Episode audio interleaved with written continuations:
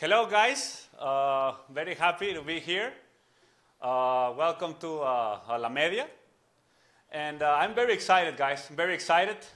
Today in La Media, we have Mario Castillejos, and we are having the time of our life. Señores, hoy en La Media, señor Mario Castillejos, vámonos del otro lado del estudio. ¡Bravo, señores! ¿Y por qué en inglés? güey? En inglés, Mario, porque ayer, güey, el mame nacional de Estados Unidos y también a- salpicó un poquito para acá, Sí. fue Sergio Dip. Sergio Dip le di- Ay, supe lo que le pasó. La verdad es que qué aventurado que lo hayan metido en ESPN Internacional. Me acabo de enterar, yo no, yo no sabía. Y, y entró en inglés, ¿no? entró en inglés para ESPN Internacional. El Fue- Monday Night. le vieron el Monday Night, el platillo Cabrón, de, de Prime Prime. Prime Prime de, de- de Estados Unidos y se aventó Chavo, mi. Sergio Dip. Eh, lo, primero le llovió, bastante crítica. Después fueron mutándolo al mame, como que querían escuchar a Sergio Dip por lo que dijo. Y fue, no, no fue un mal inglés, fue simplemente andaba nerviosón. Pues tú sabes, imagínate, no, bueno, acostumbrado al eh, español, piensa en español. La verdad es que para que los americanos le hayan dado la, la oportunidad, uno, la importancia del mercado latino, dos, eh, jugó su baraja como todo en la vida, es one boss, es un, una vez te pasa el camión. Así es. Y a mí me da mucho gusto por él que le haya entrado al toro. En esto, o sales en hombros o sales cornado. Correcto. Pero tienes que salir de algo. Correcto. Si no, no tiene chiste. Correcto. Y yo creo que va a haber otra segunda oportunidad, porque fue viral. Fue viral. Sí, no, no, o sea, en- en- eh, no se puede negar que ahorita no sabes qué te, qué te funciona en Estados Unidos. A lo No. mejor decía su intervención y nadie se iba a acordar de él. Señores, hablando de intervenciones, quiero presentarles rápido a nuestros eh, panelistas del día de hoy. Obviamente, el señor Mario Castillejos no necesita introducción. Eh, muchas gracias por acompañarnos, lo, señor. lo de señor no la chingues. güey. Ok, O perdón. sea, nomás, digo, ya sé que sí, pero no. Mario. Sí, cabrón. Mario. Castillejos está con nosotros. Una- un gusto tenerlo aquí. Al lado de Mario está mi compadre Mansi. ¿Cómo está, Mansi? Bien, bien, bien, gracias, buenas noches, qué bueno que pudiste Buenas venir. noches. No, no, yo les había quedado, creo que iba a venir. Este, sí, yo encantado de usted. estar Muchas gracias, muchas gracias Mario, muchas gracias Mansi. Del otro lado tenemos a Matador. ¿Cómo está Matador? Muy bien, muchas gracias. Gracias a Mario por estar con nosotros. Bienvenidos a otro martes de la media, eh, la jornada Ya- ya 9 lo cerré, y estamos querer, esperando no que se diviertan con nosotros. Muchas gracias. Gracias Matador. Eh, tenemos a mi compadre Mario Durón Gol. ¿Cómo estás Mario? Sí, señor, buenas noches, buenas noches a todos. Pues que no se diviertan con nosotros porque va a ser un poco incómodo, pero sí que se diviertan en el programa de la media jornada 9. Ya estamos en jornada 9. Jornada 9, señores, jornada 9. Y mi compadre Rubik, otro de los Tigres aquí en la casa. ¿Cómo está Rubik? ¿Qué pasó, Joel? Buenas noches, Mario. Gracias por estar aquí No, con a nosotros. Saludos a todos los panelistas. Bienvenidos. Van a pasársela muy bien y platicaremos un poquito de todo lo, lo que sucedió en la semana pasada y a ver también el punto de vista de Mario Castillejos. Señores, pues tenemos la, la- la- la jornada futbolera. Pero antes yo quiero de- eh, dedicarle unos, unos eh, minu- minutitos a, al- al- a nuestro invitado de hoy, señor Mario Castillejos. Eh, don Mario, tenemos eh, preguntitas de la jornada, tenemos Dale, preguntas dale, de la dale, Copa, dale, de la dale. Copa, pero también Mario Castillejos. Se nos fue hace poquito otro ícono, hay que decirlo, malo o bueno para la ciudad, Don Robert. Está Mario Castillejos, creemos nosotros que es la otra figura que puede suplir ese lugar. ¿Quiere Mario esa responsabilidad? Yo, yo esas mamadas, este, yo realmente no las, no las entiendo y las comparto mucho. Uno, eh, lo, lo de Roberto, pues como que los muertos entierren a los muertos, ¿no? O sea, no lo digo yo, lo dicen las Sagradas Escrituras. Todo el mundo tiene una opinión de, de Roberto. Eh, creo que él fue un hombre que, que tuvo audiencia, un gran narrador, pero de ahí a, a que si hay un lugar o no hay un lugar, o si hay un lugar, pues es una mamá de ustedes. O sea, yo, yo creo que hoy, a diferencia de hace 30 años, la baraja de opciones es, es muy amplia. Todo el mundo quiere opinar, todo el mundo quiere hablar. Ustedes tienen también su, su programa. Eh, hoy las redes sociales le da la oportunidad. Decía John Carlin, eh, para mí uno de los mejores periodistas eh, de fútbol en el mundo. El otro día decía que las redes sociales es exactamente la voz, la voz de los mudos, ¿no? Eh, todos tenemos necesidad de decir cosas. El fútbol nos lleva y nos orilla a un comentario. Y, ustedes, por ejemplo, eh, tienen este espacio porque sienten que lo que ustedes quieren oír no se dice y mejor también lo quieren decir ustedes porque no lo escuchan. Y vale. Entonces hoy la baraja de posibilidades es, es muy amplia. Eh,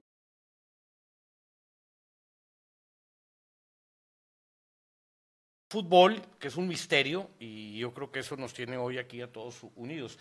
Ahora que si hay voces más o voces menos, pues eso es lo de menos, ¿no? O sea, el tiempo dirá, pero a mí yo nunca me metí sabiendo que esto era una carrera de un uno, un dos, un medio uno, un medio dos, ¿no? A uno lo que quiere es hablar y de perdido que lo escuchen. Claro. No, no convencer a nadie, ¿no? Yo definitivamente tengo otra línea periodística muy diferente a lo que es una polémica o lo que es una ficción. Eh, yo creo que el juego es mucho más serio que una mentira, ¿no? Claro. Este, nada más. Sí, era, era una de las teorías que platicaba aquel señor siempre fútbol ficción, le, le llamaste tú alguna vez. No, no, este es ficción, no es ni verdad ni mentira, la ficción. Simplemente es ficción. Este, y, y el fútbol y la vida te da para, para dudar de todo sin ninguna prueba. Y bueno, pues al final de cuentas, este, cada quien se conduce eh, como se quiera conducir, ¿no? Cuando a Mario lo, lo elige eh, la directiva de Tigres y dice, Mario, confiamos en ti, tomaste tú la posición. No, es un camión que una vez se te va a atravesar en la vida, sobre todo hace 12 años, o los que hay años que hayan sido, no llevo ni la cuenta. Eh, lo que haya sido, sí, 2004, pues sí, 12, 2004. sí, ¿verdad? 12 años, 12, 13 años. Eh, se, se- te lo ofrecen, te ofrecen este, un, un camión, lo tomas o no lo tomas, y la verdad es que más me hubiera arrepentido si no lo hubiera tomado, este, sabiendo lo que podía pasar, lo que pasó, pero más me hubiera arrepentido si no lo hubiera tomado. Aparte, en aquel entonces todavía el fútbol de directivos, todavía yo creo que era un fútbol bastante de, caver- de caverna todavía, ¿no? Hoy creo que estos últimos 10 años la profesión ya se, se especializó sobremanera. Y en aquel entonces todavía estaba un poquito lleno de romanticismo y un poquito lleno de- de un poquito de, de innovación, era, es- aunque sigue habiendo muchos directivos que son más eh, aficionados que directivos, pero, pero ya cambió, la industria del fútbol cambió completamente en los últimos 10 años, pero bastante. Mario, ¿de qué lado? Sí, e- era una pregunta. ¿Qué diferencia? Porque tú tuviste la oportunidad, Mario, de- dices, oye, se me presentó, la tomé, pero ¿qué diferencia ves entonces con los directivos de aquella época a los directivos de hoy? Los directivos de hoy que muchas veces son... No, no tampoco es mucha época. No, lo que es que el negocio del fútbol cambió por completo. Sí, o sea, el, el- el fútbol se exponenció en México, se exponenció a una industria global y luego para rematar eh, se vino cocinando, porque aquí lo vamos a ver a la vuelta de 10 años en un antes y un después del 9-9 o del 10-8. O sea, ahí fue la verdadera apertura hacia la industria del fútbol y la verdadera apertura. Y la liga lo dio un paso con todo en contra, pero dio un paso muy firme. En ese momento el fútbol cambió y hacia atrás ya venía cambiando. Tigres y Monterrey pasaron, pasaron a ser empresas que servían como un desahogo fiscal con el objeto de dar entretenimiento, a ser autosuficientes por completo y ser generadora propio de, de recursos y de flujos de efectivo eh, eh, positivos. Y, y en ese momento empezó a ser negocio. Y, y en los últimos 5, 6, 7 años el fútbol se ha vuelto negocio para clubes como Tigres y Monterrey, sobremanera, y es una especialización que si bien es cierto, a lo mejor no hay un prototipo de un directivo que puedas irte a piratear, lo tienes que ir haciendo, pero tiene que ser con una visión completamente global, no una visión regional. Dentro de esa especialización, ¿ustedes qué recomiendan para esos directivos? Porque tú estuviste en esa posición y aparte hoy tienes una carrera dentro de los medios, pero ¿qué, qué recomiendas tú en la experiencia que tuviste y ya viéndolo de adentro? Digo, hubo circunstancias, pero ¿qué recomiendas a los directivos? Porque hoy hay muchos directivos de mucho tipo, hay empresarios, hay gente de fútbol, hay gente que sabe, hay gente que no sabe, pero de pronto nosotros como aficionados vemos y se nos hace muy sencillo estar en esa, en esa parte porque lo vemos de afuera, pero ¿qué- ¿cuál es tu consejo para esa gente? ¿Qué, recomiendas? Mira, hay, hay muchas maneras de ver el juego. Los aficionados están eh, diseñados para ver el juego de la tribuna a la cancha, de la raya de cal hacia adentro. El directivo tiene que ver de la raya de cal hacia adentro, no tanto, de la raya de cal hacia afuera, hacia la tribuna, porque tu producto va dirigido a la gente. ¿Tú qué es lo que buscas? Busca seguidores. Técnicamente como lo que están haciendo ahorita ustedes en Facebook. Busca seguidores, buscas likes, pero buscas likes en todo el mundo. Igual que esto. Eh, el fútbol ah, se transformó a ser una compañía que genera contenidos audiovisuales y los vende o los trata de comercializar teniendo seguidores. Entonces, en la medida que tú el fútbol lo veas con una visión afuera del estadio y veas el todo, ya de perdido tienes una visión mucho más amplia que ver de la raya de cal hacia adentro. Pero si tú te subes al Cerro de la Silla vas a ver una visión completa de la ciudad. Pero si tú te subes a un avión vas a ver una visión completa de México. Pero si tú te vas a un satélite vas a ver una visión completa del mundo. Y la verdad es que el mercado es el mundo. Este, es global. Porque si tú no lo ves así, y dices, no, a mí nomás me interesa Monterrey, o en el peor de los casos México, te va a pasar que los equipos que sí tienen una visión global te van a invadir y te van a comer. O sea, hoy tú haces un producto y dices, yo para qué hago un producto si no lo quiero vender en Monterrey. Yo nomás lo voy a hacer para Monterrey, pero lo tienes que hacer con una calidad global para que aquellos productos que vienen de China, de Estados Unidos o de Sudamérica, de perdido compitas con ellos. O sea, la visión tiene que ser global, aunque no quieras venderlo más lejos de Saltillo, porque ellos sí van a venir a ti, aunque tú no quieres ir a ellos. Entonces, en el fútbol es lo mismo.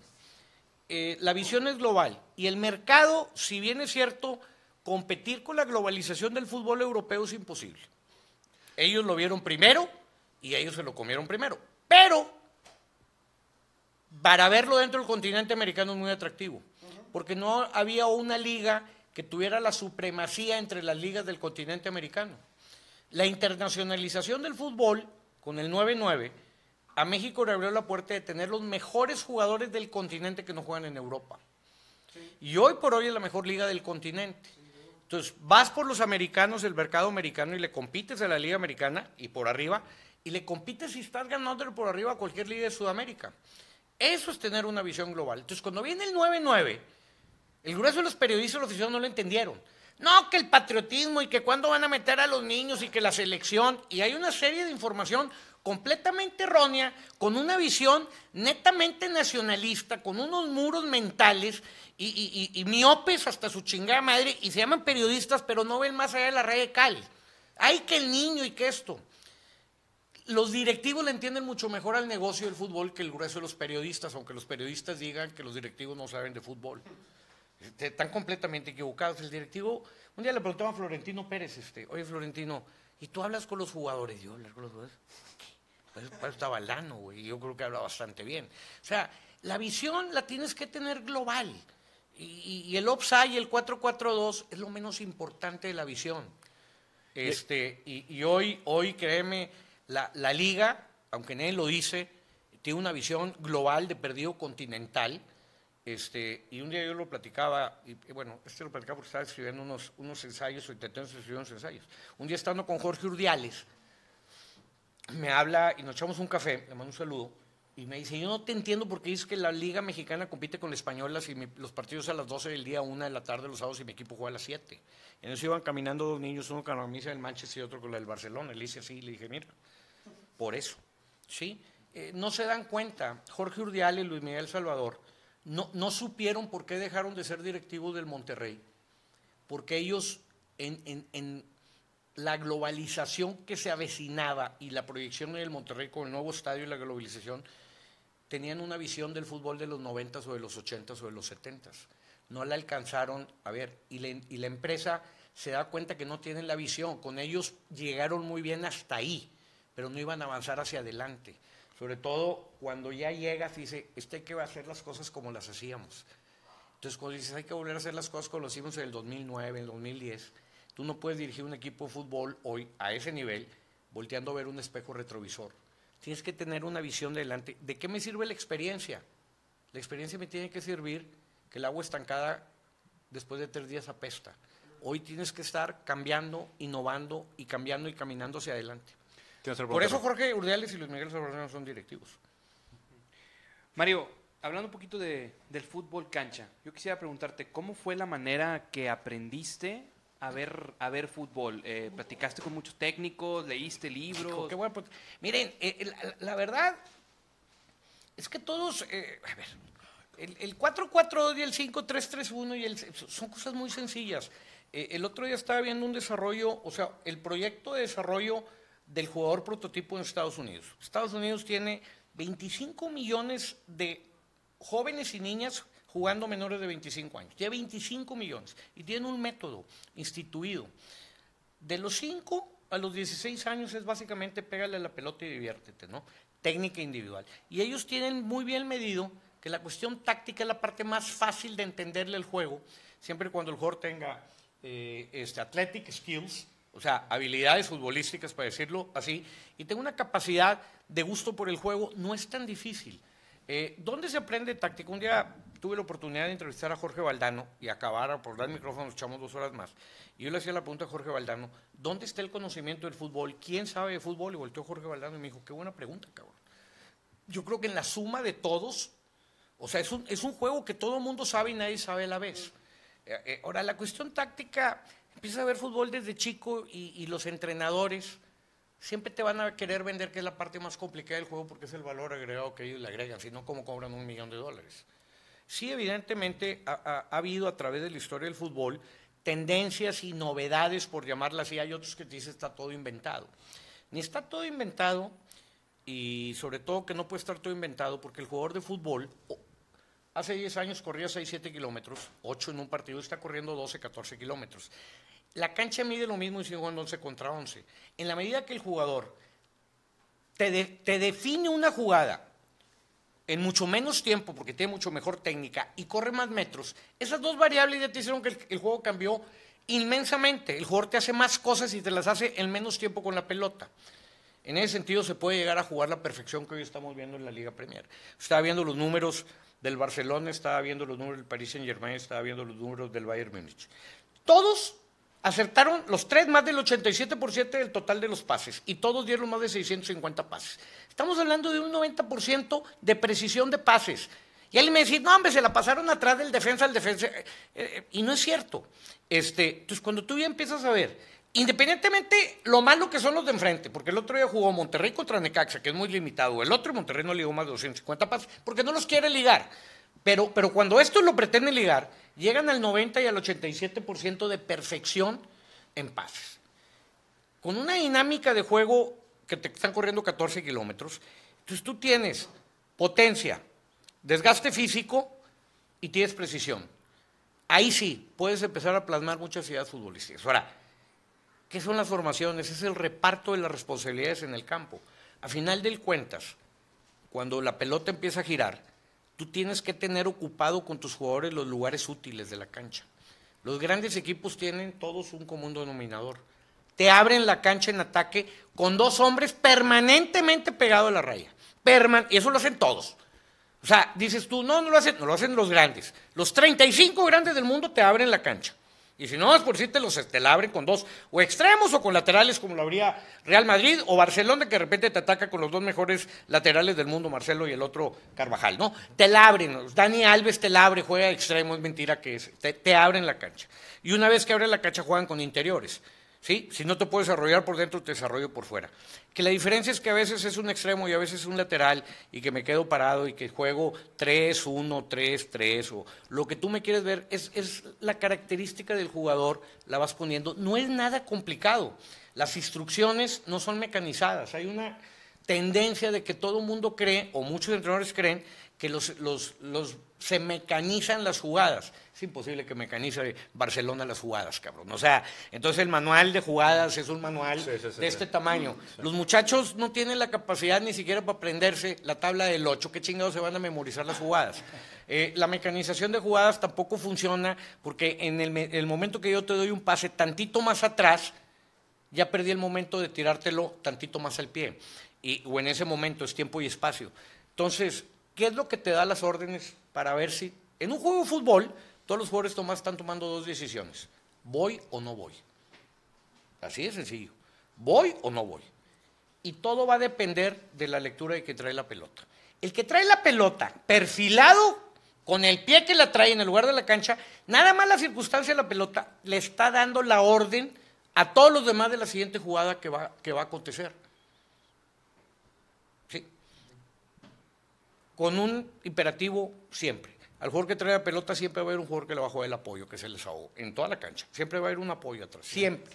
A partir de ahí, si sus 11 jugadores tienen la manera de que todos lean la circunstancia de la pelota, todos van a saber el pase que sigue a quien le corresponde.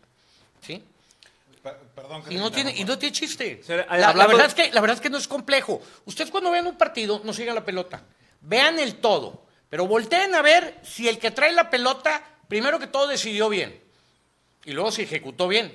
Porque los jugadores hay que distinguirlos por dos variables. Técnicamente dotado y tácticamente dotado. Cuando tú te encuentras un jugador que tiene técnica y, le entiende a, la táctica, tienes un jugador completo. Hay jugadores técnicamente muy dotados, pero tácticamente no le entienden cuál es la siguiente jugada que, la jugada que sigue. Hay jugadores que técnicamente saben, pero, pero tácticamente saben, pero técnicamente no pueden con la pelota, ¿no? Señores, Hoy el fútbol actual es de eso. Hablando de compartir la pelota, compartan este, este stream ahorita, denle like a la media, compártanlo en modo público con sus amistades y les vamos a regalar una camiseta de lo que ustedes quieran. Si la venden en Nuevo, en Nuevo Sport, se la vamos a regalar. Fútbol, NFL, perdón.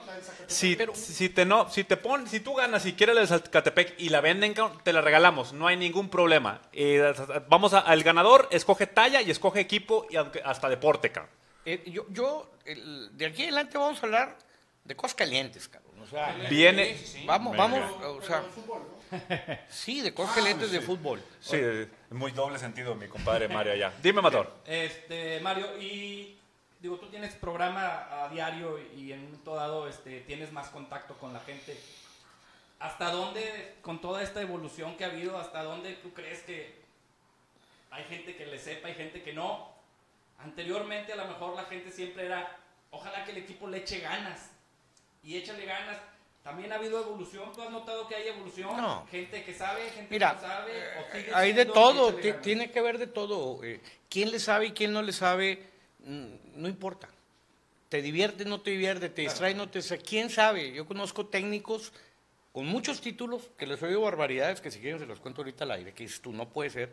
Y son de los técnicos reconocidos y, y- y- y aficionados que tienen un, un sentido agudo y, hay de todo. Y periodistas que realmente son peor que aficionados, te aprendes cuatro clichés y ya parece que sabes de, de este asunto y te la tragas.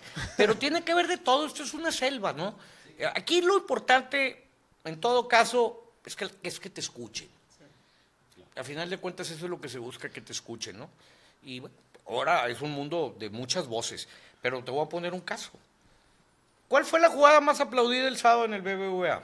Dorlan aventándose de las dos. Torres se te aventó una pinche pelota. pelota. que no tiene nada que ver, se dio una barrida y muy bien, muy buen movimiento, se contorsionó Y y, y- de y la dejó libre y sacó un tiro de esquina. La jugada estuvo, la aplaudieron más que el gol, está bien. Decía Menotti, le voy a contar una anécdota de Menotti muy buena. Cuando debuta en Argentina, él es tapa del gráfico. Y el pelado se levanta muy temprano el lunes o martes a buscar el gráfico. Ahí hay kiosquitos en las esquinas que venden periódicos. Va por el gráfico. Y el viejo que le había comprado toda la vida el gráfico, él es, creo que juega contención o defensa, o volante, y sale barriéndose así, una barrida al solo y la bola acá, ¿no? Menotti el jugador. Dice, ahora le dice el viejo, ahora resulta que para llevarte aplausos te tienes que barrer. Este, y Menotti te la marca como los antiguos, el jugador que se barría era un jugador carente de recursos. Eh, tampoco me voy, pero a final de cuentas, tú me dices qué tanto sabe la gente, que aplaudan lo que les emocione, pero ya con una pinche barrida, para que salga una velocidad lo que te emocione, uno el partido carecía de todas las emociones había así por haber. Pero bueno, seguimos siendo que, cre- que creyentes de que si le echan ganas somos campeones del mundo, güey. A mí se me hace la pendejada más grande del mundo, o sea, Porque- este, porque tú- porque los de enfrente no le van a echar ganas, o sea, entre mis ganas y las tuyas, y este no le echaron ganas, y, y este quiere al equipo, y porque si lo quieres y le echas ganas, son los dos ingredientes para hacer. Los jugadores ni quieren al equipo, es puro pedo, no tienen por qué quererlos. Les pagan un millón de dólares para jalar, es muy buena lana, como que tampoco necesitan un discurso motivacional con que veas el pinche contrato, digo. Pero bueno, no, motívame. Poco, con lo que ganas necesitas que te motive. Chinga tu madre. Y la otra es que te pide la afición, quiere el equipo, quiérelo, güey. Entonces, te agarran, vienen, agarran la camiseta y le hacen besos para la tribuna y le, se meten en la historia, se atacan de la risa. Es más que la verdad. Digo, humo, sí hay quienes quieren al equipo, son los menos. Quieren a su vieja o a la vieja que se están tirando, porque pues así Entonces, son. ahí está Mohamed, ¿no? Mohamed Este- quiere a todos los equipos en los que ha jugado. y y hace- dirige. el señor es profesional. Sí, sí, sí. Son gangsters. Ellos van a matar a quien les pague. Y les van a, ¿quién quieres que mate a ese? Pues para mí Y, pagan. y ese ¿no? es el error que, Pero que de está pronto como bien. aficionados caemos, ¿no? Por ejemplo, No, bueno, este creemos que sin el espíritu eh, de, de- de los sentimientos Claro. esto no jala, porque los sentimientos nomás fluyen en la tribuna. y acaba de pasar con Vela, ¿no? O sea, el chamaco le ofrecen un contrato que seguramente le, le va a, durar toda su vida. no es ni su- chamaco, Pues no es chamaco, pero, me pero refiero yo que... pues, oye, cabrón, vas a ganar 4 o 5 millones de dólares que no has ganado en 10 años en Fíjate Europa. que yo, yo creo que nos quedamos en Vela, en Giovanni, en Dos Santos pensando que iban a ser las figuras, güey, pero nunca llegaron a ser las figuras. O sea, eh, son nuestras figuras, pero de eso a ser figuras mundiales del fútbol, pues no lo son, cabrón. O sea, Nunca fueron. Como, como, bien, como platicamos en un partido, eh, o en, un, en un programa pasado, Griezmann y Vela, tú los veías casi, oye, cabrón, pues ahí están, ¿verdad? Se van de tirones, Griezmann y Vela. Y ahorita, ¿dónde está Griezmann? Claro. Y qué es Vela, ¿verdad? O sea, es- son jugadores que, que son, o sea, son un mundo de diferencia, pero tú los veías en Atleti y, ay, Lo que o pasa sea, es de que cuando juegas con límite de eres campeón. Ángel Macías, niño campeón. Bueno, pues fenómeno. La- juego perfecto. Fenómeno, 12 años, fenómeno. En el mundo libre, ya maduro y de adultos, nos quedamos en el niño fenómeno. O sea, cuando fueron campeones en el 2005 en Perú, Chucho Ramírez salió al año y medio, fue a ver una, una plática de él, y él estaba convencido que si estos muchachos los metías en una cápsula, no había ya que meter más, trabajar con ellos los 22, porque él ya había encontrado la manera, porque era mental, era de echarle ganas y lavarles el coco. Si ya fuiste campeón del mundo, ibas a ser campeón del mundo en Brasil, güey, con ellos de 26 años. Estaba convencido, güey. Yo me quedaba con la boca abierta, dije, "Está- pero el güey, con, con- con- el título mundial en la mano, no, no te puedes parar. Cuando cumplieron 18 años, se fueron a jugar a Canadá, un mundial juvenil. No pasaron de la etapa de grupos, güey. ¿Sí? Entonces, eh, cuando nuestros cerebros pensadores que lograron un éxito no saben por qué lo ganaron, es muy difícil que lo vuelvas a ganar. Yo, pregunta. Entonces, eso quiere ¿qué, qué necesita México? Porque, o sea, los chavos ya están topados, los técnicos no tienen lo que se necesita. No, no, no, no, Yo creo que, que, ¿qué yo, necesita yo- México? yo creo que México va muy bien. Entendamos eh, que como potencia no somos potencia. ¿Por qué, por qué debemos? A ver, ¿tú conoces algún mexicano que haya o que corra los 9, 8 en 100 metros? No lo ha habido. No hay un registro que, que un mexicano que rompa los 10 segundos en 100 metros. ¿Por qué? Pues no sé, habría que preguntarle a Dios, o es una cuestión genética, no sé. Nosotros hemos tenido tres figuras en los últimos 30 años mundiales. Hugo Sánchez, Rafa Márquez, y me voy a agregar al Chicharito por mediático, pero, bueno, al final de cuentas el Chicharito. Son tres en 30 años. Si yo meto a Hugo Sánchez hoy en su mejor momento, lo traigo en la cápsula del tiempo, lo traigo. Rafa Márquez en su mejor momento. Y traigo al Chicharito en su mejor momento. Ni así, más el resto y hago la selección el 11, ni así tenemos posibilidades de ganar el Mundial. ¿Cuándo vamos a tener posibilidades de ganar el Mundial? Para empezar, creo que son ocho países los que han ganado un Mundial, ¿verdad? Este, ocho. Ocho. Todos tienen un común denominador. De perdido, tenían seis o siete jugadores elite mundiales. Seis o siete, elite. Dos, tres figuras o una sobresaliente, Maradona, Pelé, Holanda, que tal vez fue, no se le concedió, pero todos han tenido jugadores elite. Si nosotros en 30 años hemos acumulado tres y el chicharito te lo pongo entre mano, entendamos, nuestra meta es pasar del quinto partido. O sea, es talento del, del jugador. Pero entonces es... Es, es talento y cantidad. Ok, entonces hablamos de, lo- de los sistemas de captación de talento No, no, no, yo creo... No, no, es que... Es que Porque eh, comentabas que los gringos traen 25 millones. No, bueno, lo que pasa es que para empezar, Estados Unidos, un- una- la cultura de hacer deporte en Estados Unidos y la base de hacer deporte en Estados Unidos, una está de la mano del sistema educativo, pa- pero para abrir boca. Y sí, allá tienen 300 millones de americanos estudiando perfectamente, con instalaciones perfectas y todos parten del método. Pero tiene una cultura del deporte, o sea, son una potencia mundial en deporte y en economía. Ta- También te vas a dar cuenta que las potencias mundiales de deporte van de la mano de las potencias mundiales en economía. ¿eh? O sea, eh, eh, es raro los menos que tienen una economía del tercer mundo y son potencia en deporte. A, a raíz de que cayó el muro de Berlín, este, ya, ya eso no, no funciona. Pero, pues, si nosotros somos 150 o 135 millones de mexicanos, yo te voy a dar un dato, ahorita lo decía en el programa, porque esto es más profundo. Es una cuestión matemática. La Federación Mexicana de Fútbol y nosotros, lejos de poner al país a jugar fútbol, lo estamos poniendo a ver fútbol. La Federación Mexicana de Fútbol no la componen más de 350 instituciones de fútbol. La pirámide de la Federación Mexicana de Fútbol no la componen más de 350 instituciones. Una institución de fútbol es un centro de conocimiento de fútbol o desarrollo de fútbol. De primera división tenemos 18, ¿sí? pero la pirámide no son más de 350 porque el sector amateur básicamente no existe en la Federación Americana de Fútbol ni existe como tal. Inglaterra tiene 48 mil instituciones afiliadas de fútbol, 10 mil más que Brasil. Argentina sola tiene 14 mil o 12 mil, nosotros tenemos 350. Entonces, tú quieres que de una pirámide de 350 saquemos seis instituciones, saquemos seis jugadores superdotados. Sí tenemos una masa importante, son 120, pero además tenemos 350 instituciones. Eso te lo reduzques como si hubiera nada más 10 instituciones de, este, educativas de, alta, de, ingenieros en México, nada más hubiera 10. Pues a lo mejor los que tengo van a ser muy buenos, pero en cantidad van a ser muy pocos. Y esto es una cuestión matemática. Entre menos, menos buenos. ¿sí?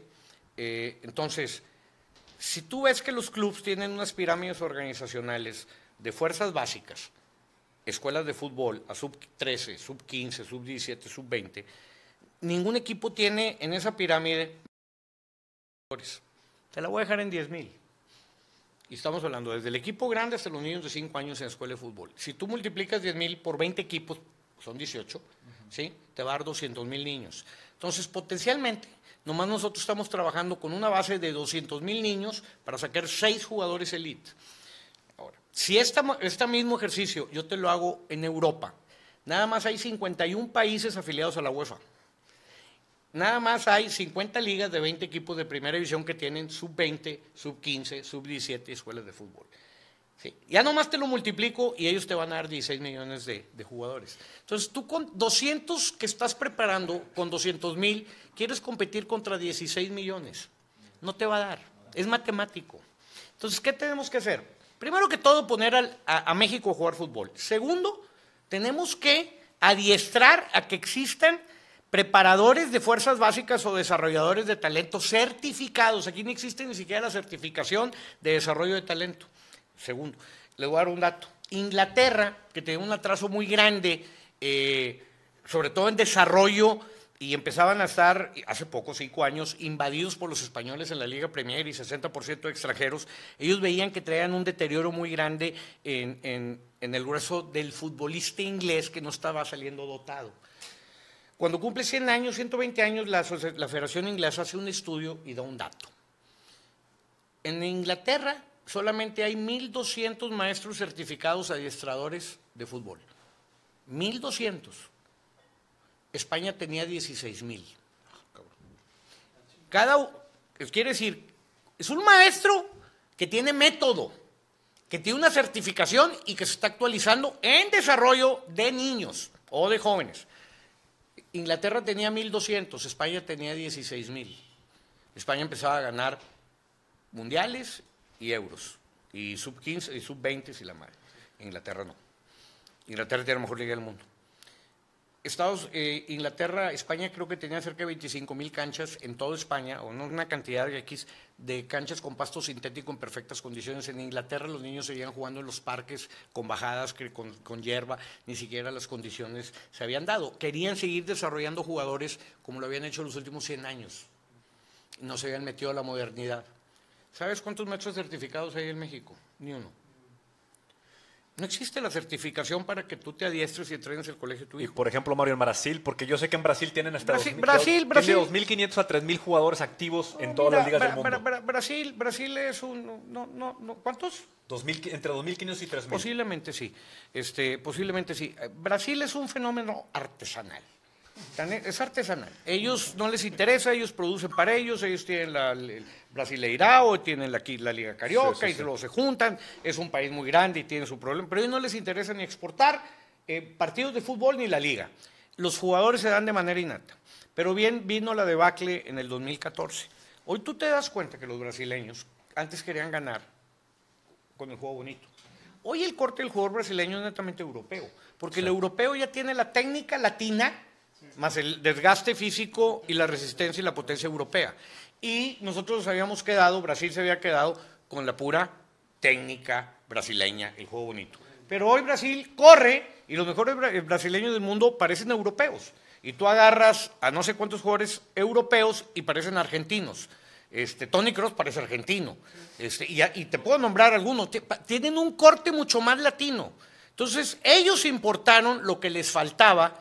Y América, en el caso de Argentina, que, que siempre es una raza que se acopla muy bien, Sí. pero más Brasil, empezaron a traer, a correr la resistencia. Que corre el balón. No, no, no más que correr el balón, tengo que correr yo y el balón, y tácticamente todos tienen que apretar y todos tienen que venir, tenemos que jugar en bloque, ¿no? Entonces, Brasil se adecuó y el juego bonito, chingas, está bien, échatelas, pero, pero colectivamente juegan con una intensidad y un orden co- como europeo.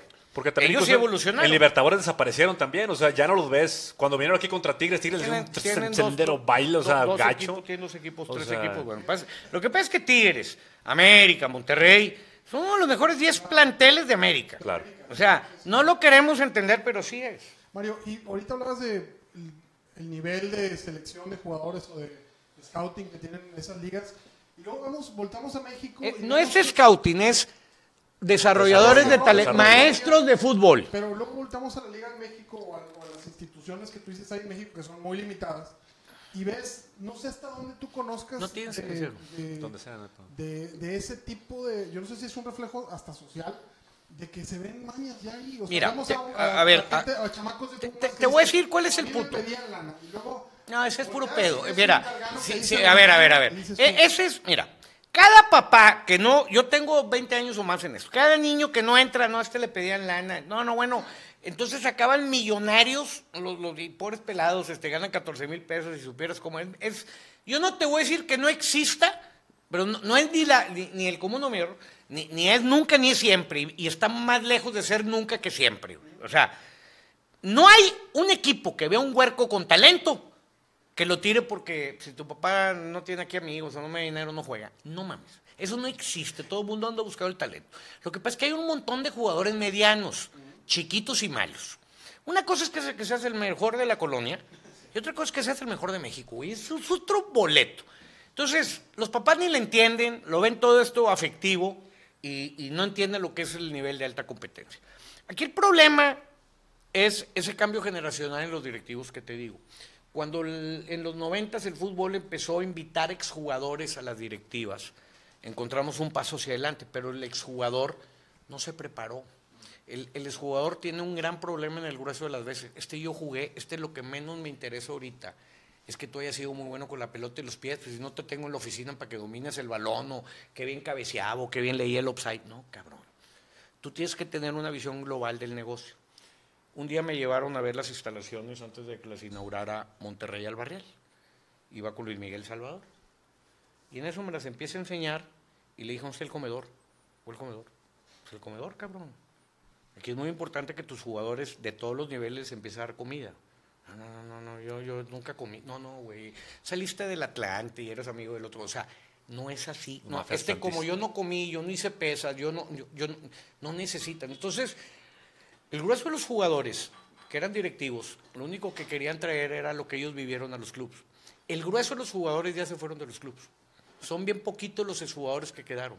¿Por qué? Porque los atañó su pasado de que querían que los jugadores vivieran lo que ellos vivieron. Entonces me decía, y, las fuerzas básicas, los dormitorios, este, el de, no, esto no es para fuerzas básicas, el de fuerzas básicas que se chinguen la tierrita como cuando yo empecé. No, es que no jugamos en tierrita, ya tienes que ponerles unas condiciones ideales. No, no, no, la tierrita, no, aquí se chiflan. Ay, cabrón. Con ese tipo de mentalidad, este, no se hace. El otro día, Valdano tiene mucho la onda que dice, a los gringos les falta tener un potrero para sacar el jugador, eso es mentira. Si supieras dónde han aprendido los últimos 20 años la generación de alemanes fútbol, en condiciones ideales desde los 6, 7 años. Eh, eh, claro, eso de que tú necesitas ir a jugar a la tierra con la barda al lado y con la señora lavando, eso era cosas del pasado. Hoy necesitas llevar un muchacho con mucha información en las condiciones ideales para sacarle, y con la competencia de más alta para sacarle lo máximo. No, no, no, no, no, no, ya el jugador ya no se hace en el potrero, pero esa es la melancolía del mismo Jorge Valdano. Esto lo platicaba el otro día con John estaba Fernando Califa ahí, estábamos platicando, echamos una plática de tres, cuatro botellas de vino, y, caíamos en eso. Le dije, yo, de las mamás más que le oído a Valdano, es la del potrero hoy, y volteé y me dice, si supieras, Mario, ¿Cómo se desarrolla hoy el jugador? No necesitas decirme, cabrón. Tiene 20 años de que se desarrolla en pasto artificial, en perfectas condiciones, con short perfectos, y se van a su casa con perfecta alimentación. Ya no es el fútbol de las medias abajo y de los codazos. No, no, no, no. Ya no es así. Entonces el jugador directivo te quiere traer eso. Y, y eso Que también les implica inversión, ¿no? Pues más que todo pendejada, porque es, es, es querer, es como si tú quieres, fíjate, te lo voy a decir, es como si nosotros quisiéramos que tus hijos pasen por lo que tú pasaste. Cuando tú te creaste, nosotros creamos hace 30 años. güey. Estamos equivocados, no, no va por ahí. Y el muchacho te lo va a reclamar. No, no tanto te lo va a reclamar, no lo vas a llevar a las condiciones No ideales de competencia. quieres, claro. Porque a ti te tocó competir en un mundo diferente al de ahorita. Así es. Luis, eh, hablando de, de Oye, párenme talento- si me tiro rollo muy largo. No me pasa Peri- nada, Mario. Perico Para eso ven- venimos también a aprender, Mario. Eh, hablando de talento mexicano, platícame de Cap, Matador. Claro que sí. Ya me imagino al Willy diciendo estas pendejadas en el otro programa. La verdad, güey. Claro que sí, CAP, CAP es una compañía mexicana, talento mexicano de exportación, eh, los cuales se dedican a hacer sistemas de automatización para las plantas. Ellos han trabajado en las mejores plantas de Alemania, como la BMW, en Canadá, en Estados Unidos, en el Bajío, y están 100% Con metidos en la automatización de plantas y sistemas de, eh, ensamble. Eh, están eh, son 70, especialistas, 75, digamos que en sistemas de 74, emblance de, 72, de, de Montreal, ensamble, perdón, de la de emblance La también. prueba Le madre pegan- fue le hacen a todo. la gimnasia. Y son especialistas en ensamble de líneas automotrices. Entonces, si usted es el jefe de la GM, si usted es el dueño de la Kia y nos está viendo, CAP es su mejor opción. Matador, ya tienen página de internet, ya tienen la página de internet control app, controlapp.mx. Controlapp.mx. Controlapp.mx es su página, ya pueden visitarla, está llenándose ahí de contenido para, para, la, eh, para todos los, los interesados en Control App. Señores, y hablando un poquito más, vámonos, eh, estamos de acuerdo que el fútbol mexicano ahorita no va a, a- a salir de mucho, el fútbol mexicano está un poquito eh, en la mediocre. Dime, Mario, dime. Están, estamos transmitiendo muy alta, a muy alta definición. Y lo mejor que podemos hacer es transmitir a más baja definición. Por eso es lo malo de los iPhone, pero se puede transmitir a la más baja posible para que la señal fluya mejor. Ok, Es, es, es una, una recomendación que les doy. perfecto. No se congela y los receptores lo van a recibir de mejor Sí, manera. es que usualmente tenemos el feed ahí de los comentarios para interactuar con No, la no, no, raza. sí. Como son muchos, no se No, está, no, no, lo no está son cargando. tantos, no, no son tantos. El, el punto, no, si, si transmitimos a, a- a tan alta, subimos a tan alta definición la imagen, en alta definición, este, lejos de que se vea bonito, se va a ver bonito por muy poquito tiempo. Ok, correcto, correcto. Eso es, se lo Yo recomiendo. tengo, yo tengo una pregunta para ti.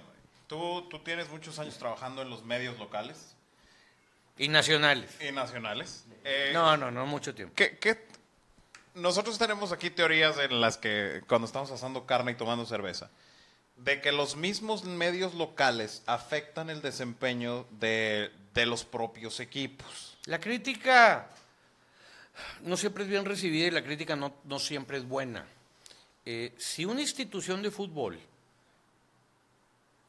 es afectada por la crítica de lo individuo, tu institución de fútbol es chiquita, débil y estúpida. O sea, no te puede, si tú tienes una idea sólida como institución de lo que estás haciendo y tú me dices que un periodista o dos periodistas o una tendencia periodística te afecta, estás bien jodido. Tú imagínate, tú tienes una institución de fútbol, Monterrey de vender cerca de 85 millones de dólares, vendió y compró más de 30 jugadores los últimos dos años, tiene un entrenador de 1.250.000 dólares, tiene una directiva, un estadio con una inversión de 350 millones de dólares. Y ahora me hace decir que esto funciona o no funciona o afecta en los cortos plazos porque tres voces agarran un micrófono, te escriben una columna. No, no, no puede ser tan débil como institución, ni puede ser tan frágil. Eso quiere decir que tu institución está mal fundamentada. La crítica no siempre va a ser la mejor fundamentada, ni va a haber una gran calidad de crítica. Pero tienes que tener la verdad para tomar lo que sirve y tomar lo que no sirve. Tú no puedes dirigir un equipo haciéndole caso a la tribuna. Tampoco los vas a ignorar.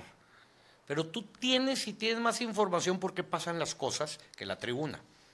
Evidentemente de repente se equivocan porque todo el mundo se equivoca. Eh, las instituciones no son perfectas, son perfectibles.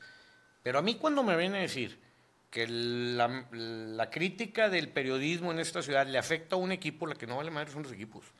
O sea, porque a final de cuentas, si tú juegas bien, y si juegas bien vas a ganar regularmente, la crítica la vas a llevar a donde tú te conviene. Si estás trastabillando en contrataciones, resultados, y de repente traes una visión como una mosca, que de repente vas para allá, y de repente vas para acá, y de repente traigo Luis Pérez, de repente vendo Luis Pérez, y de repente traigo el Duenigris, por el caso de Monterrey, y no tienes una tendencia clara, pues vas a decir, esto está confuso, y nomás estás describiendo, porque la crítica o la prensa, a final de cuentas, es solo un reflejo de lo cómo tú te estás viendo hacia afuera. Lo que pasa es que las instituciones no tienen la capacidad de verse cómo se están viendo hacia afuera. Pero si tú me dices que dos voces hacen temblar una institución, pues la institución no vale madre. Y lo contrario, Mario, cuando existe la prensa amiga, Pero a ver, esa es una mamada de ustedes los aficionados. Sí. Una prensa amiga es una prensa... A ver, Tigres lo ha hecho bien o lo ha hecho mal los últimos tres años. No, lo he hecho bien. no lo he hecho bien, lo he hecho bien. ¿Bien o muy bien? Muy ¿O bien, quién no. lo ha hecho mejor que Tigres los últimos tres años? A, a lo mejor empatado ahí con el América, pero nada, son Tigres y América Sí, nada más. Sí, sí, sí. ¿Está bien? Y podemos entrar en un debate. Entonces decir que Tigres lo ha hecho muy bien es prensa amiga. O sea, a mí díganme prensa amiga, si Monterrey está en el sótano, yo estoy diciendo que está muy bien. Eso es prensa amiga. Sí. Una cosa que está bien y que tú detectas que está bien y la sustentas que está bien con números, hechos, finales, contrataciones, aceptación, aumento de rating, aumento de las ventas. Pues cabrón, ah, no, es prensa amiga. A mí un día me dijo directivo, pasa que tú hablas bien de ti porque eres amigo Ferretti. Ah, cabrón, lo, ha hecho muy, lo han hecho muy mal. Sí, bueno, tío, te cae Mohamed. Pues olvídate que me caiga bien o me, caiga- me, me haya vuelto mal. 37, 25, 27, 20, o sea, este, te corren de libertad, te corren de la CONCACAF en grupos, te tiran las dos primeras copas a chingar a su madre. ¿Y tú crees que yo lo aplauda? 25 jugadores en dos años, cabrón. No, este todos lo hacen, no es cierto. Nomás dime un equipo que haya traído 30. No, nomás dime uno en México. Y rentados bien poquitos, todos comprados. Ahora es tu dinero, me vale madre. Ah, no, pues llevé la cuenta. Son... No, no eres prensa amiga. ¿Es verdad o es mentira? Yo creo que la prensa mm, amiga es una prensa que dice mentiras. Ok. Que no diga lo que tú quieres oír es otro Es boleto. diferente. Eso es otro boleto. Ese, Ese es otro boleto. La presión del rayado que ve a un ra- una, no, no, una ve, figura rayada. eh, que- no, pero eso de figura rayada es su chingada madre. O sea, No, yo, pues- te- yo me estoy dirigiendo a un público y no puedo yo salir como los puñetes de la camiseta a decir que Tigres está mal. Pues No, te- no. que- quedaría como un verdadero pendejo. Yo estoy completamente de acuerdo. Yo prefiero a un. a Pero, un- pero a ver, explícame tú el término de prensa amiga, porque tú eres uno de los promotores de ese pinche, de, de ese, de ese argumento. A ver, no. a ver, no, No, no, al dámelo. contrario, al contrario. No, no, a ver, no, no, aquí Yo- estamos a calzón yo quiero- ¿Qué es prensa amiga para Ok, ti? perfecto. Y me voy a callar. Yo, yo no quiero, o sea, yo siempre he elevado a la, la directiva de Tigres. Yo estoy de ¿Qué, acuerdo qué con la directiva es prensa amiga? La prensa amiga para mí, tú en una entrevista dijiste que le hiciste, eh, estabas en un programa de radio y platicaste de que don Roberto mandaba cobrarle a los jugadores un dinerito. En la época De acuerdo. de 1990, 89, el Negro Santos, eh, Joaquín del Olmo le dejaba pagar una cena.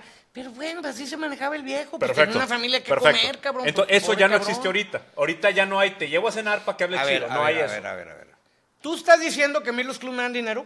No, que no, yo no, nomás no. puedo hablar por mí, cabrón. Ah, perfecto. Entonces, esa es otra cosa. No, no, no, No, no. pues- Yo te estoy hablando tú como eres, tú eres una, una persona que está dentro de los medios. Y por eso Ah, hace tú rato que dices, te- yo te voy a decir una cosa.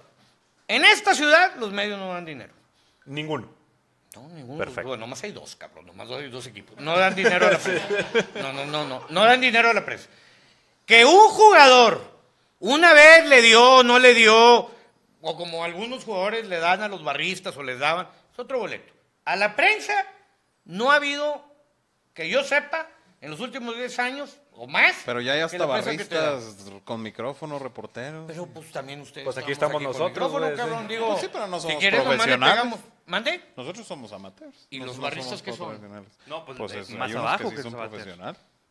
Pues es el fenómeno que tiene que existir. O sea, yo he conocido a través de la historia, los líderes de las porras siempre han vivido de eso. Antiguamente le regalaban los boletos para que viajaran.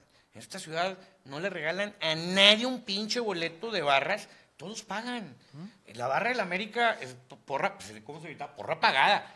No, pues, entonces co- comprabas o la afiliación, yo, yo era porrista, tenía derecho a un boleto. E- Eso era en el fútbol prehistórico, autóctono. Aquí todos pagan su boleto. Esos locos que ves gritando y todo, le meten sus dos mil pesitos al año, se los meten, se los, dos mil quinientos se, se lo- se los meten. Que si hay un descuento, no hay un descuento, no sé, pero de que pagan, pagan, de gorra no entran. Esa es la información que yo tengo. Si tú tienes otra, dime. No. Bueno, y del otro, ¿cuál es este, la precio pagada?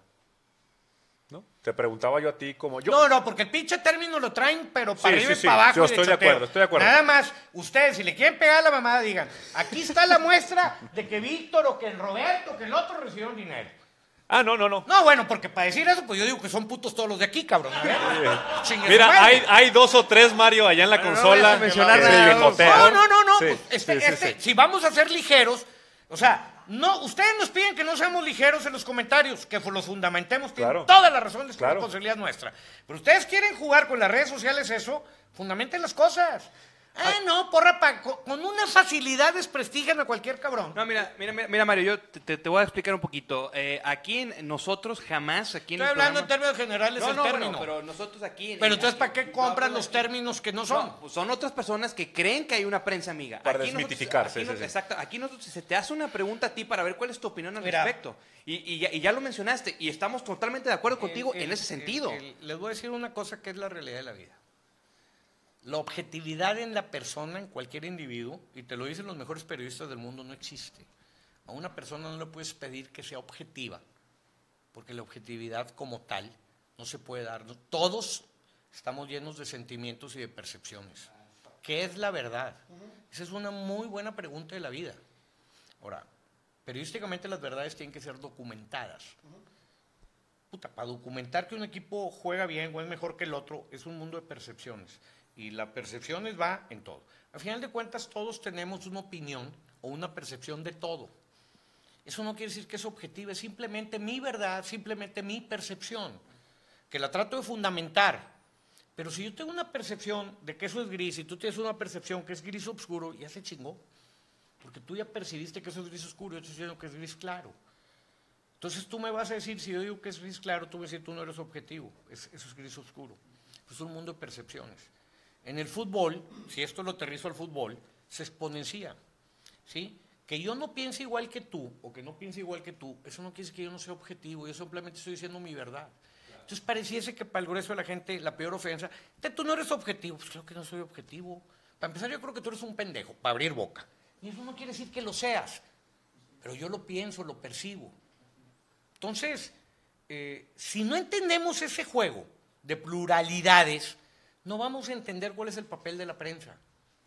Creemos que es una prensa comprada, creemos que es una prensa porque es amigo de Ferretti, o es amigo de Bucetich, o es amigo del Turco. ¿Sí? A final de cuentas, yo tengo derecho a que me guste una cosa y que no me guste una cosa. Correcto. Eso no quiere decir que esté bien o que esté mal. Esas son dos cosas muy diferentes. Es más, a mí no me gusta cómo juega Monterrey, lo más mínimo.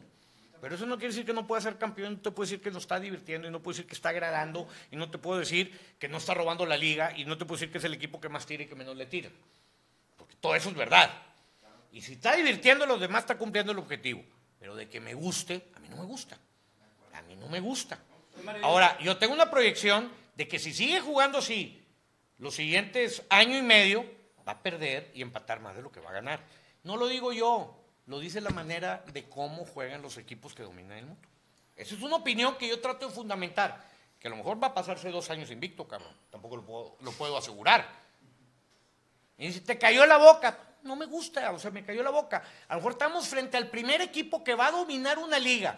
Dos torneos o tres seguidos tirando pelotazos. Posiblemente, posiblemente. Yo quiero ver. Yo creo, Mario, que, que, vaya, mucho del concepto que se le llama prensa amiga, a lo mejor este, el concepto ese de que si le está dando el dinero o no le está dando el dinero, pero sí escuchamos mucho o que se habla mejor y ya con eso se le da el término prensa amiga, vamos a dejarlo ahí, de entre las narraciones, este, pues digo, ahí escuchamos al, al, al Raúl Orbañanos en las narraciones de, de la fiera y creemos, decimos, pues que obviamente prensa amiga porque las narraciones No, pero ustedes- Eh, Ese es muy buen, Lo- lo ese, ese es un gran punto. entonces, Tú, tú no sabes cómo son los directivos de los equipos.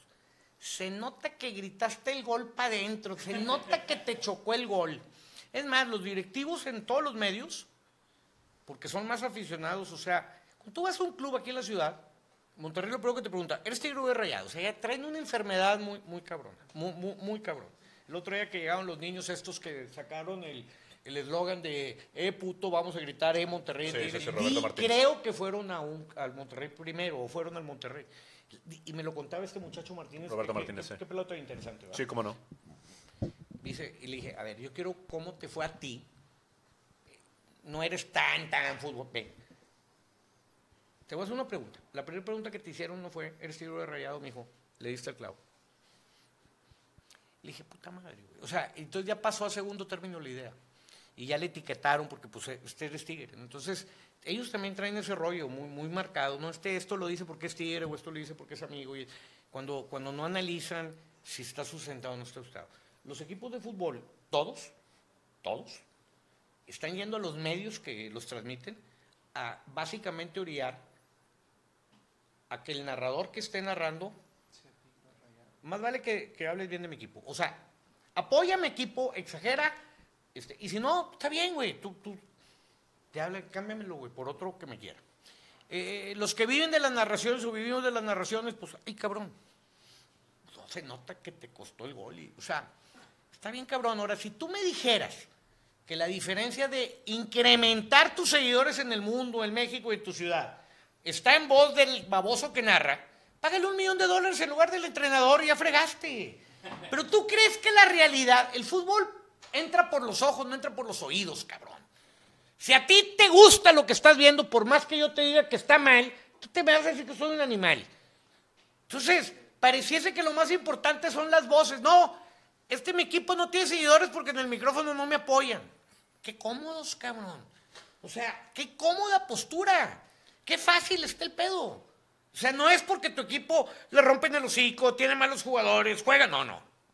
Los micrófonos, es que ustedes tienen la fuerza de convencer masas. Ahora somos líderes de masas. Le dije, el único líder aquí es el Papa y a lo mejor, cabrón. Entonces convencemos. No, ustedes mueven masas. ¿Por qué? Porque el grueso de la tribuna, el grueso de la ciudad les mentó a la madre porque no les gustó el resultado. No, es el vato del micrófono.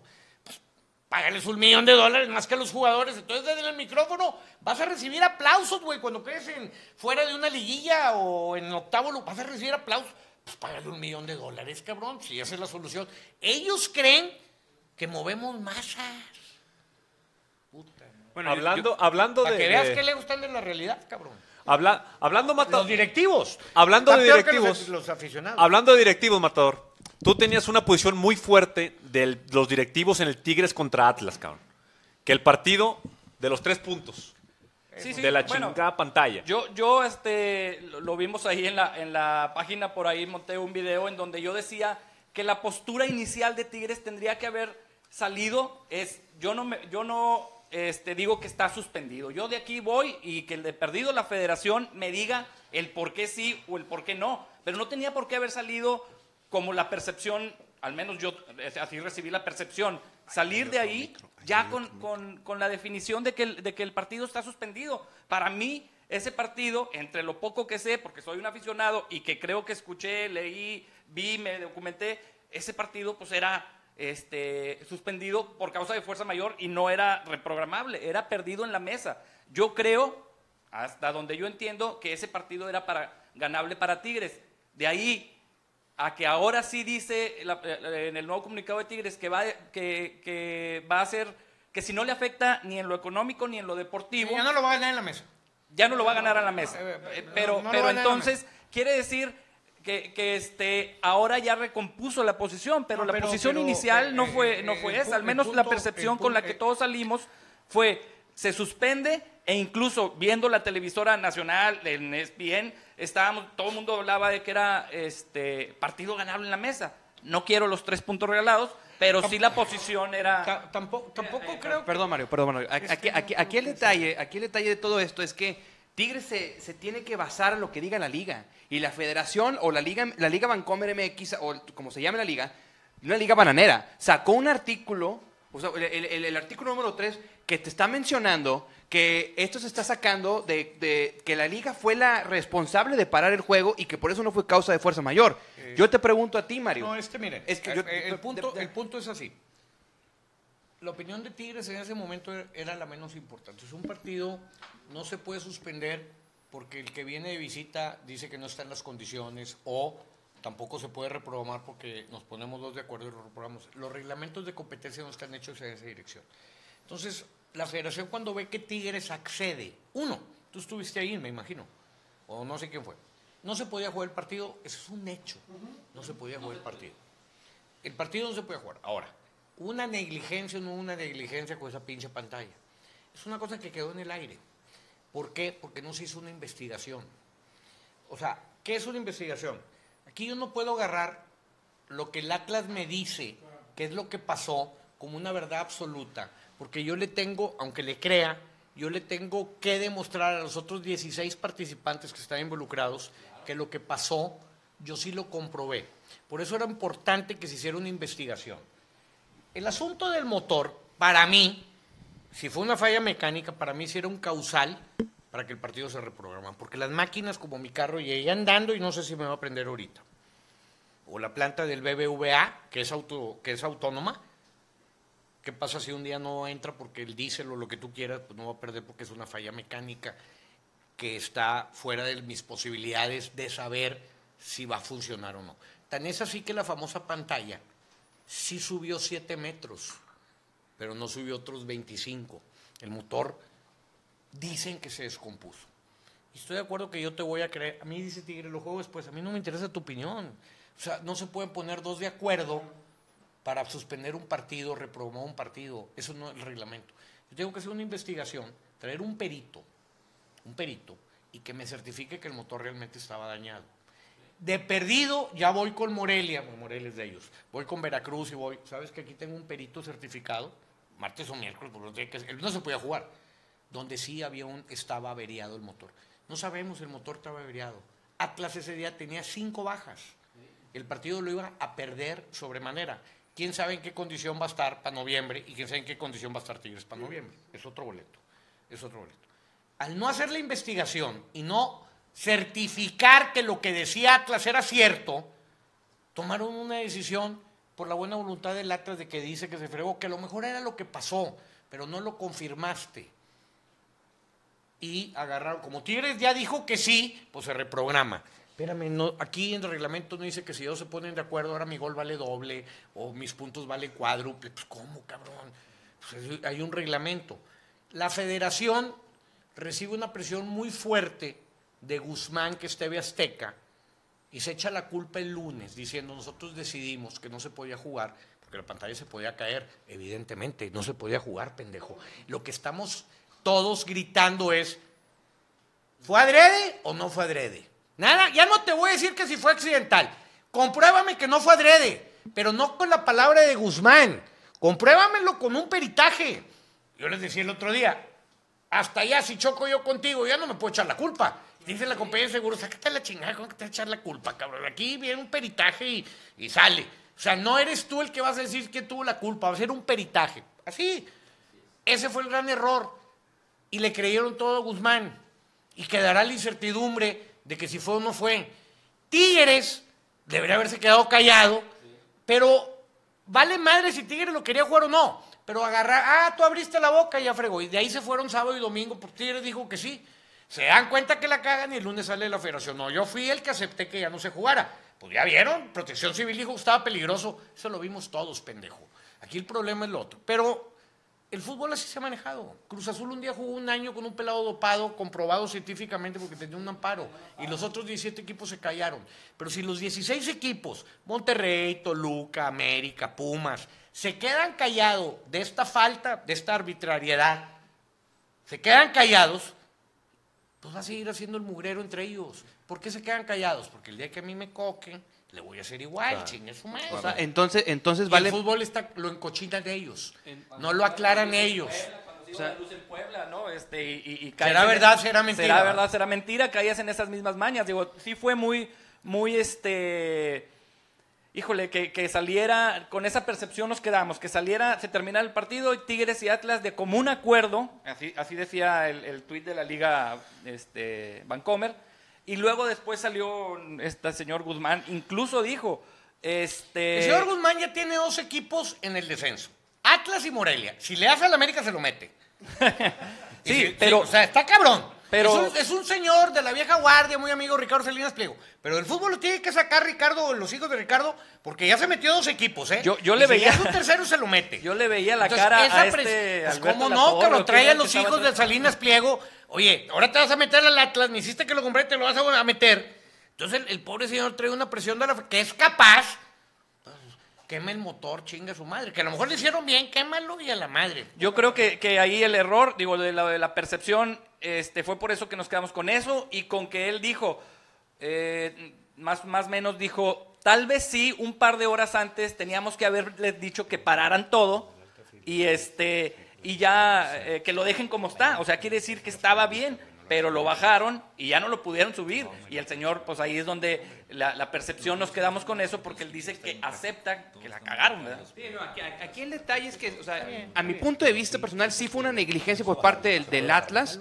En ese momento, porque el Atlas era el responsable del Estadio Jalisco. Yo sé que la- el Jalisco pertenece a Clubes Unidos, Leones Negros y el Atlas. Y, y ellos, ellos, ellos eh, fueron los que contrataron a este proveedor para que levantara la, la pantalla. Y ahí fue el desmadre. Ahora, ahora, yo- ahora yo les pregunto a ustedes, ¿cuál es, dó- dónde, ¿dónde entran los pinches intereses de, de Lobos WAP, de Querétaro, de Veracruz? Porque a final de cuentas aquí la liga ya sacó y dijo, ¿sabes qué? No. En este mundo, mundo, ya no digamos país, la justicia es la fuerza del más conveniente, o sea, la fuerza del poderoso, es la, la justicia, ¿no? Pero pues vamos en qué para, o sea, este, a, a final de cuentas, qué bueno que hay prensa, qué bueno que hay redes sociales, y todos pegaron el grito y la federación sintió el grito. Entonces, si se quieren batir a ellos, se van a batir, pero hay demasiadas voces señalándolos ya, de perdido, cabrón. A ver si entran en cordura, de que ya no se puede hacer una mamada tan a la ligera porque no se ponen de acuerdo. Oye, ¿tú crees que va a haber cordura? Digo, estamos en una liga bananera. Yo Esta creo es una que liga a la bananera. larga va a haber cordura, a la larga.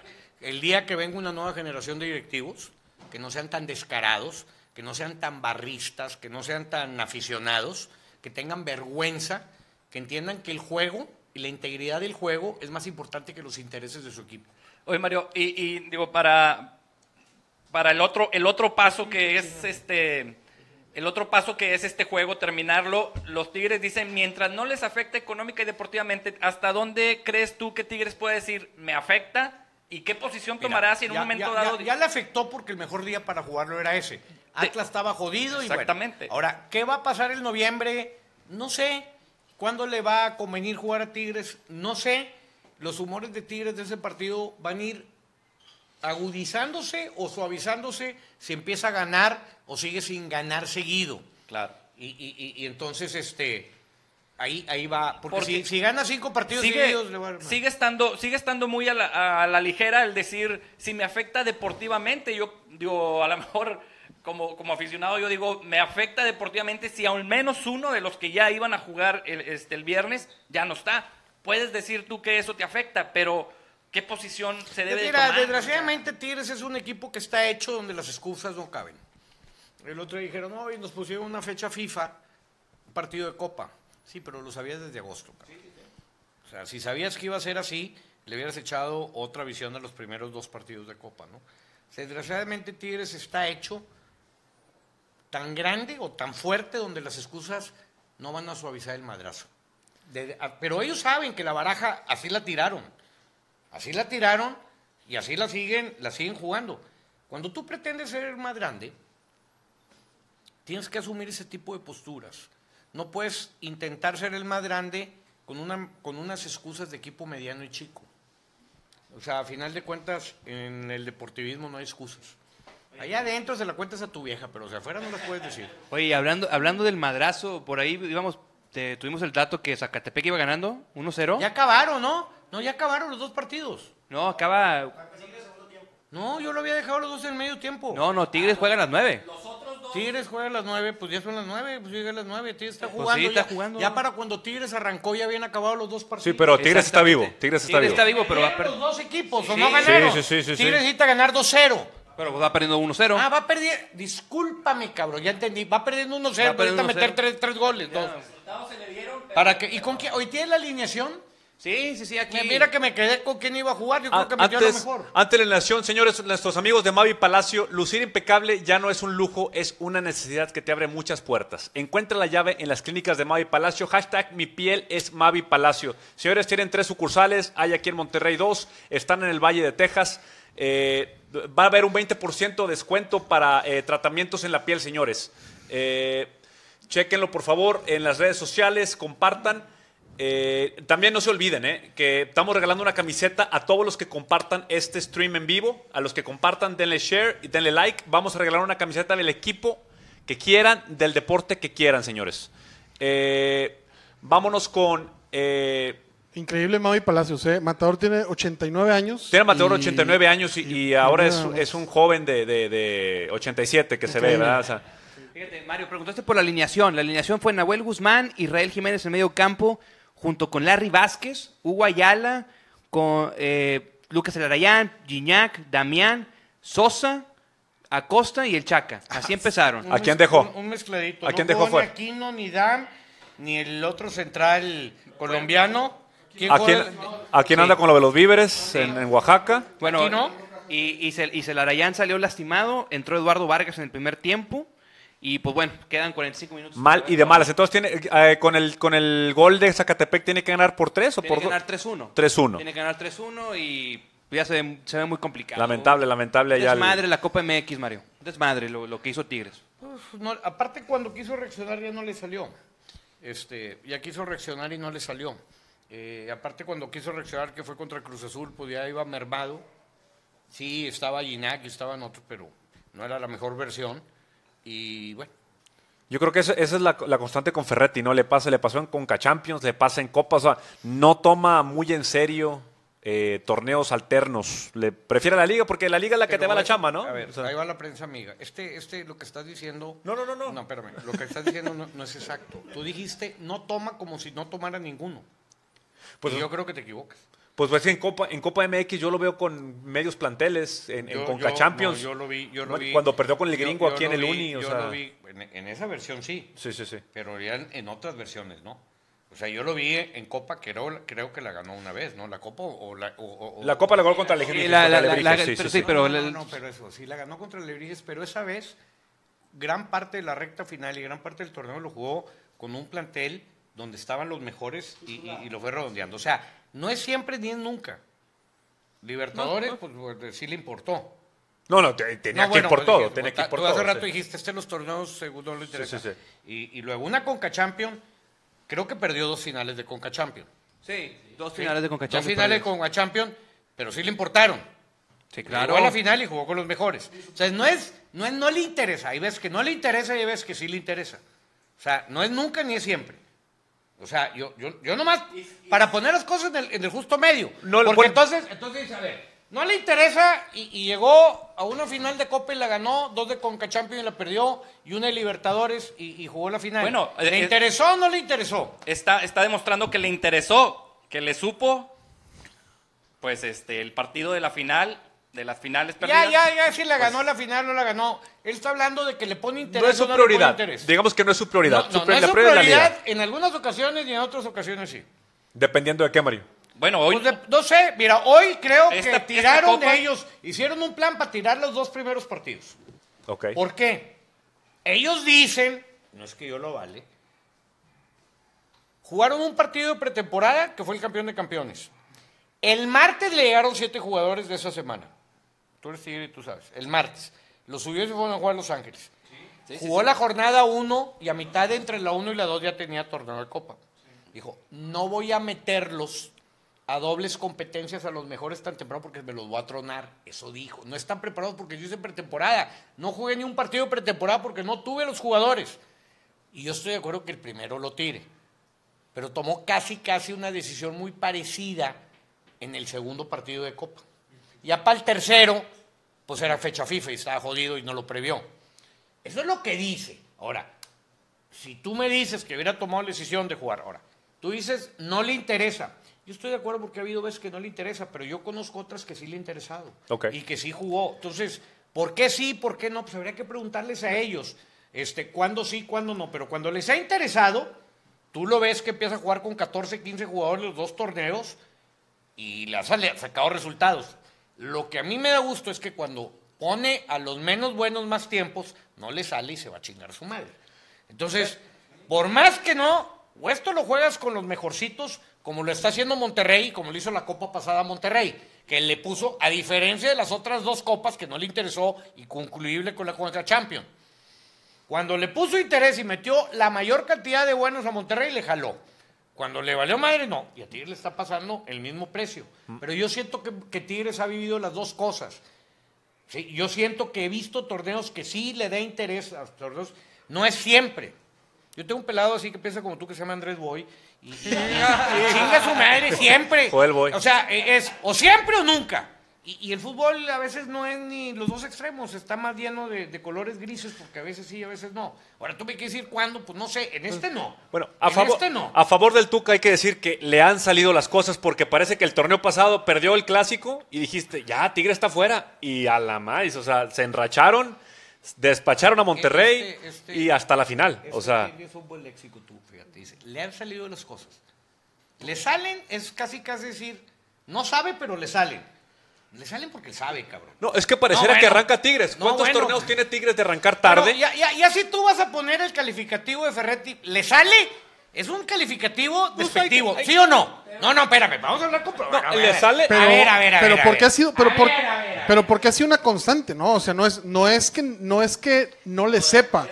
Yo no sé si él, como tú dices ahorita, oye, tienes varios jugadores que no llegan a las primeras jornadas. Yo no sé si él planea que el torneo le dé hasta al finalizar y entrar embalado a la liguilla. Y le, sal- y le sale como le ha salido el- el- el echar el autobús atrás y como le salió muchas veces a Mohamed, como a Mohamed, por ejemplo, Monterrey Necaxa, vamos a hablar de Monterrey, le salió a, le salió a Mohamed, así le sale porque Necaxa le, ma- le amarró el medio campo y jugó a lo mismo que Rayados, o sea, te voy a buscar la espalda un balonazo largo, se acabó. Los laterales estaban amarrados, no podían salir. Bangioni y Efraín no son de, o sea, al menos Bangioni es la primera vez que lo vemos, pero Efraín no es de salida, es muy buen, de- eh, defiende muy pero bien, pero que- le salió, le salió. Pero, pero, Nos bueno, o sea, acostumbramos ve- con Estefan, o sea, pero- Mario. Al menos pero- con este equipo yo me acostumbré con Estefan Medina a la salida que te ve tampoco, Estefan. Tampoco tampoco Stefan está llegando tanto con el turco como lo hacía con, con Pachuca. No, lo- No, no, no, no. Probablemente lo Mira, tenga te más voy atado. a decir por qué no van los laterales. Tú lo acabas de explicar. ¿Por qué no van? ¿Cómo van a ir, cabrón, si la pelota sale 45 metros allá? ¿Qué chingados voy para cuando llegue ya calvó la jugada, güey? Es bien difícil que un lateral vaya si yo no ataco en bloque o no tengo una rotación de pelota. Pues cuando le voy a dar el tiempo y el espacio para que llegue un lateral. Si yo se la tiro en medio de los dos centrales de 45 metros, pues no le pidas al lateral que vaya, güey. ¿A qué chingados va si la bola ya está hasta allá? Exactamente. Entonces, eh, a ver. Va, va. Entonces, no van porque la idea futbolística no es para que vayan. Evidentemente, si ellos van a hacer una presión arriba, porque también presionan muy bien cuando Sí. ellos quieren salir, eh, el lateral puede llegar en pressing a, a hacer presión arriba. Hoy Monterrey, eh, ni Estefa, Efraín, la mejor condición de Efraín es en proyección, no en defensa. Pero Sí, pues, si tú lo Tú- ves yo- lo veo más de defensa, Está sí. bien, ya vuelvo a lo mismo. Si tú ya lo procesaste así, ese chingo. No, no, está bien, está bien. No es, es un jugador mediocre, mediano. Sí. ¿Sí? O sea, se le ocurrió, un pelado que se le ocurrió ir a jugar a Escocia, güey. No, no, no sabe qué es el fútbol. En Escocia no hay tobillos rotos, hay dientes rotos, güey. O sea, allá juegan lo más cercano al rugby. Sí. Si tú no tienes un gran juego aéreo, ahí sí la pelota está arriba y coda. Entonces, está bien, fue donde le dieron chance, pues está bien, güey. Yo lo entiendo, Efraín, pues jugué en Europa, pues sí, güey, jugaste en Europa, güey. Sí, pues, Como, pero jugó en va- Europa va- en- vamos a Tapey a poner un- unos puestos de Don Pancho, güey. va- Está toda madre, o sea, te estás equivocando, un chingado así, güey. Pero está bien.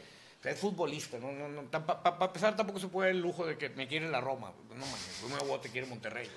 Pero bueno, eh, eh, eh, no va Efraín y no va Estefan, porque la pinche pelota la sacan. El otro día se los conté, se aventaron 50 pelotazos. O sea, pero es la idea futbolística. pelotazo y el pelotazo y bájala y así obviamente no no salían los laterales como, como está comentando como, como, como está comentando Mario pero yo lo que vi del Necaxa es que Necaxa eh, al menos en el primer tiempo o al menos en los primeros